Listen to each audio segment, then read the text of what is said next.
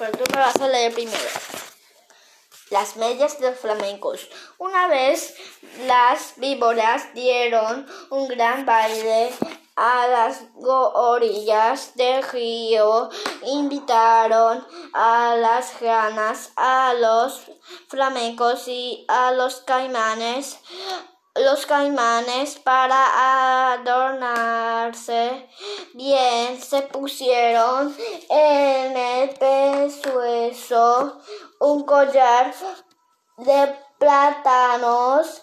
Las ranas se perfumaron todo el cuerpo y cada una vez llevaba colgada con un farolito una luciérnaga que se balanceaba, pero las más hermosas eran las víboras, todas llevaban un traje de las bailarinas de su mismo color. Las verdes llevaban una faldita verde, las amarillas una faldita amarilla y las víboras de coral una faldita con rayas rojas, blancas, negras. Cuando las víboras danzaban apoyadas en la punta de la cola, todos aplaudían como locos solo los flamencos que entonces tenían las patas blancas y la nariz igual que ahora muy gruesa y torcida estaba tristes porque no habían sabido adornarse, envidiaban el traje de todos y sobre todo de las víboras de coral.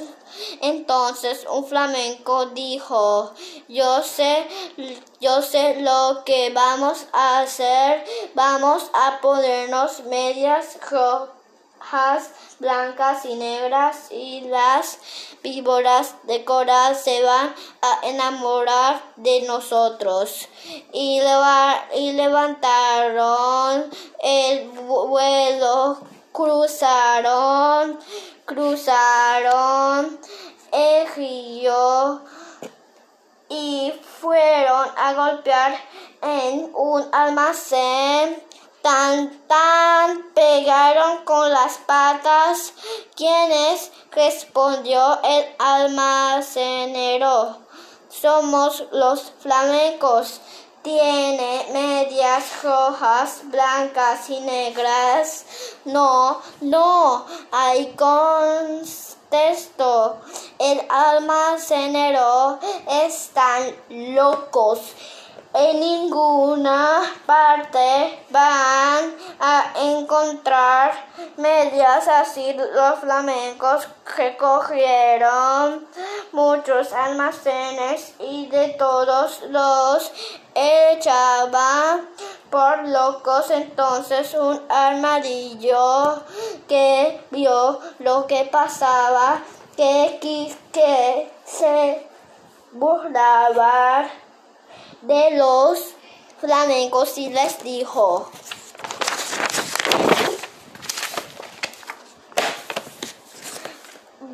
buenas noches, señores flamencos. Yo sé lo que ustedes buscan. Mi cuñada, la lechuza, tiene medias así.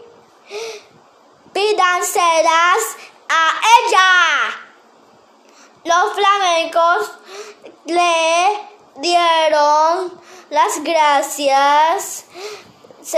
Y, se, fueron, se fueron, se fueron, se fueron donde la lechuza y le dijeron buenas noches lechuza venimos a pedirte medias rojas blancas y negras Con mucho gusto, respondió la lechuza. Espera un segundo y vuelvo. El ratón volvió con las medias, pero no eran medias, sino fueron de víboras de coral.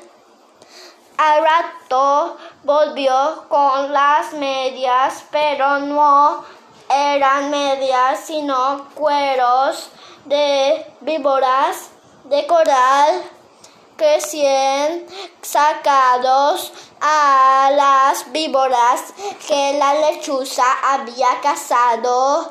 Aquí están las medias, les dijo la lechuza. Pero no debe, pero deben bailar toda la noche sin parar, porque si parar un momento en vez de bailar van a llorar. Los flamencos no se daban cuenta de que eran cueros de víbora y locos de alegría. Se pusieron los cueros como medias y se fueron volando al baile cuando vieron a los flamencos con sus hermosísimas medias. Todos tuvieron envidia. Las víboras querían solo con ellos y como los flamencos no dejaban de mover las patas.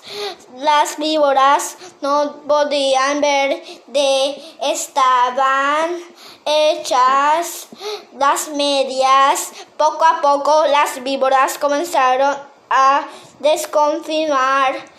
No apartaban las vistas de las medias y se agachaban tratando de tocar con la lengua, las patas de los flamencos, porque la lengua de la víbora es como la mano de las personas, pero los flamencos bailaban sin parar hasta que un flamenco que ya no podía más de casado tropezó con un caimán, se, tambe, se tambaleó y cayó de costado. Enseguida las víboras de coral corrieron con los farolitos de las ganas